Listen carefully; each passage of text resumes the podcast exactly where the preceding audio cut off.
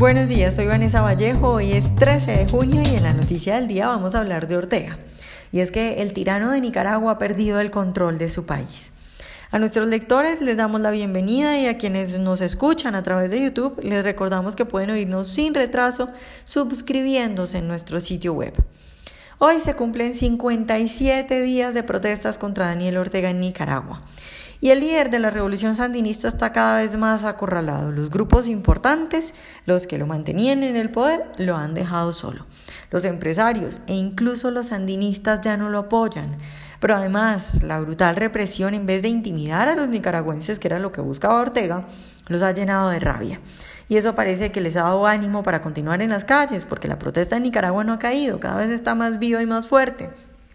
Hay dos ejemplos muy bonitos de la protesta en Nicaragua y de la valentía de los nicaragüenses. Esos dos ejemplos son Masaya y Chinandega antiguamente fortines del sandinismo, ciudades a las que Ortega les debe mucho porque ahí se escondían los sandinistas de los hombres de Somoza a finales de los 70 y esos, esas ciudades ayudaron a Ortega a llegar al poder. Bueno, pues ahora eh, se le han salido de las manos a Ortega. Los matones del socialista ya no pueden entrar en esos lugares y eso porque los ciudadanos han logrado sistemas de seguridad y barricadas en los puntos de entrada de la ciudad donde con armas protegen a la gente.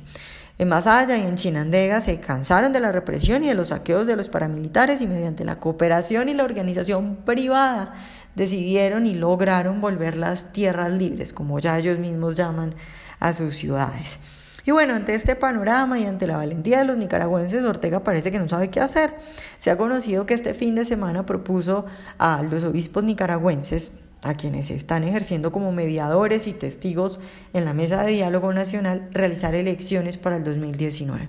Pero se conoció también que Monseñor Silvio José Báez, que es el obispo auxiliar de Managua, le contestó a Ortega lo siguiente, el grito de la gente es que usted se vaya.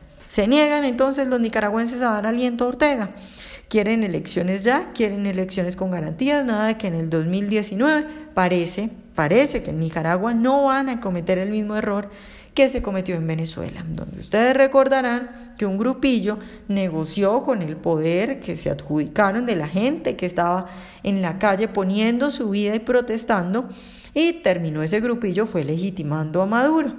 Acá los negociadores, entre ellos los sacerdotes, parece que no van a dar el brazo a torcer y parece que no son de la misma calaña de la MUD. Veremos pues si en Nicaragua consiguen lo que no lograron en Venezuela, pero por ahora nos queda claro que Ortega está solo y que los nicaragüenses siguen firmes.